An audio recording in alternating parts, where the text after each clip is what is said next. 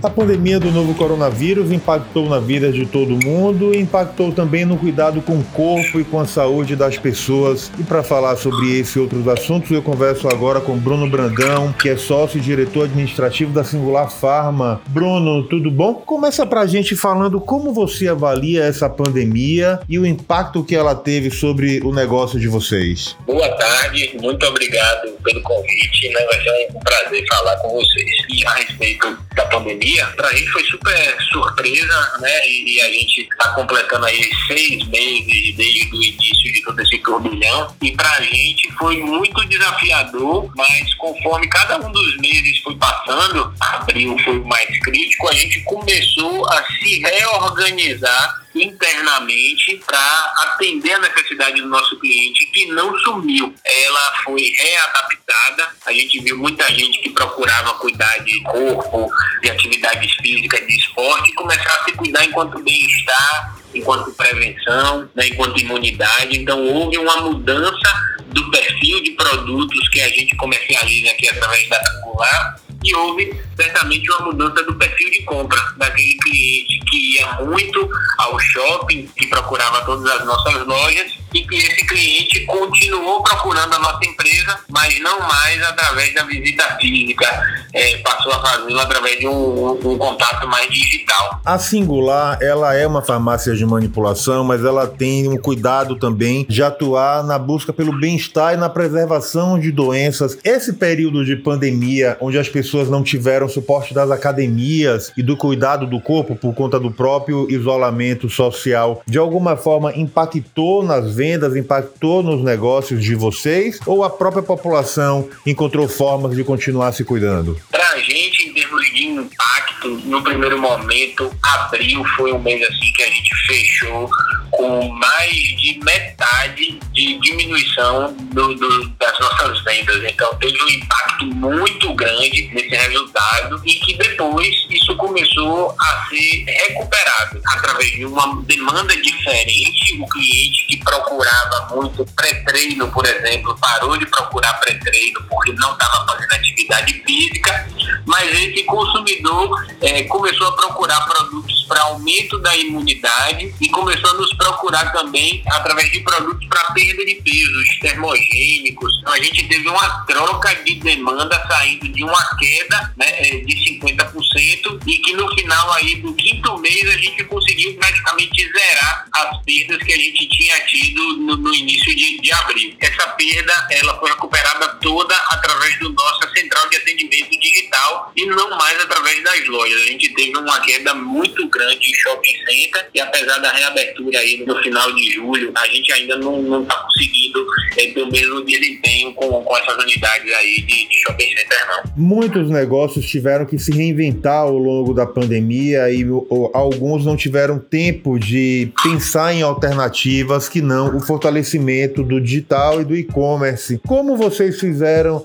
essa mudança para o fortalecimento do negócio digital, essa nova forma de venda que aparentemente veio para ficar com o fortalecimento aí gerado com a pandemia? A gente realmente criou essa alternativa, mas para o nosso negócio foi um pouco mais diferente do que simplesmente colocar um e-commerce no ar. O nosso produto manipulado, ele requer é, dois pontos de contato com o cliente. O primeiro, a gente recebe a receita para preparar um orçamento customizado de acordo com aquela prescrição que o paciente tem. Quando ele recebe o preço super individualizado, ele aprova e faz a compra. E a gente criou essa alternativa, mas a gente precisou primeiro entender como que era esse contato conosco, que a gente precisaria dividir uma equipe, fazer uma equipe apenas para dar preço e dar uma primeira resposta ao cliente muito rápido e uma segunda equipe para finalizar essa venda customizada. Então a gente refez todos os processos, redividiu a equipe, contratou software de suporte, criou a equipe de entrega, porque a logística aí passou a ser a domicílio e não mais para retirada em loja. Então a gente precisou redesenhar o nosso negócio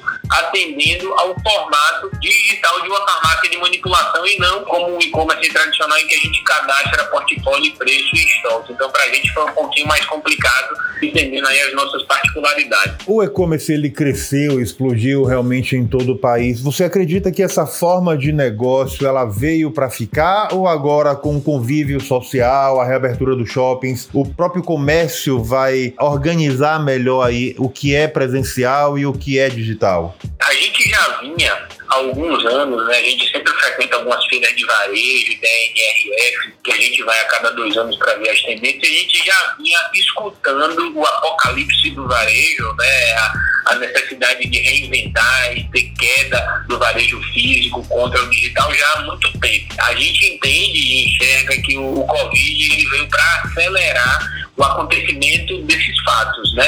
É, e o, o, resultado final dessa aceleração e, e, e de todas essas mudanças não é um e-commerce substituindo a loja física, mas a gente entende que é um e-commerce coexistindo e complementando. A gente tem tido algumas iniciativas na reabertura da loja de shopping, que é como que a unidade de shopping, loja física, vai trabalhar melhor com essa central digital que a gente criou. Então a gente tem visto uma aceleração de algo que demoraria 3, 4, 5 anos, a gente viu tudo isso acontecer em seis meses, em que um não substitui o outro, mas pelo contrário, a gente, enquanto empresário, precisa entender, enquanto varejista, como que o digital vai conversar com a loja. A loja é super importante para o relacionamento com o cliente, para a criação de experiência, para posicionamento de marca, mas ele vem num novo contexto, um contexto de experiência, um contexto de, de, de contato, de cuidado, e, e, e, acredito que, como um resumo também, a, a loja vai perder um pouco do volume total que ela representava sobre as vendas das marcas. O digital, ele, ele conquistou esse espaço de forma acelerada, vai continuar, mas ele precisa da loja para que a loja, para que a marca não perca relevância na, na na, na, cabeça e no coração do, dos clientes. Há muitas pessoas, o fato de não ter academia, acabaram descuidando do corpo, descuidando da saúde, mas outros mantiveram o. mudaram o formato e passaram a fazer atividade física em casa, com suporte da própria tecnologia, da própria rede social. A reabertura do comércio, a reabertura das academias, de alguma forma, impacta no comércio de vocês e também contribui aí com o aumento das vendas, com o começo desse novo normal? Está muito novo ainda é, a reabertura das academias, principalmente, mas a gente acredita que isso vai estimular parte daquela venda que sumiu no primeiro momento. O cliente consumidor nosso começou a buscar mais perda de peso termogênico, começou a procurar mais imunidade, sono, bem-estar, florais, e a gente acredita que com a reabertura das academias, aquele cliente de performance, aquele cliente de pré-treino, de protocolos que dão suporte à atividade física né, completa, esse cliente é, vai voltar também. Se a demanda criada de bem-estar permanecer, a gente entende que com a reabertura das academias e, e dos espaços para a prática de esporte, isso vai ajudar a gente a retomar o crescimento de vendas, é, principalmente nas lojas de shopping. Para finalizar, qual a sua expectativa agora para esse segundo semestre e para esse novo momento que todos nós estamos vivendo? Para o segundo é, semestre, a gente tem expectativa de recuperar o saldo dos meses de fechamento. Então, a queda que a gente teve em março, abril, maio,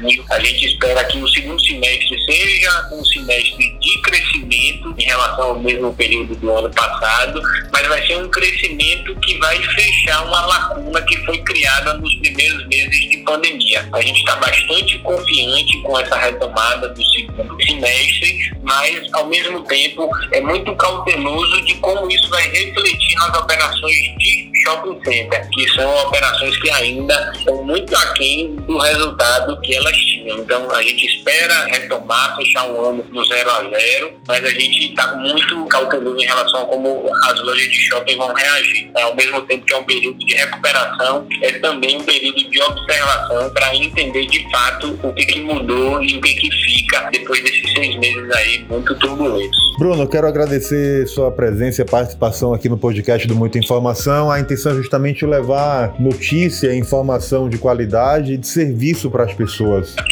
Maravilha, muito obrigado pelo convite. Espero aí que a gente possa ter ajudado na disseminação da informação. Siga a gente nas nossas redes sociais e até o próximo podcast.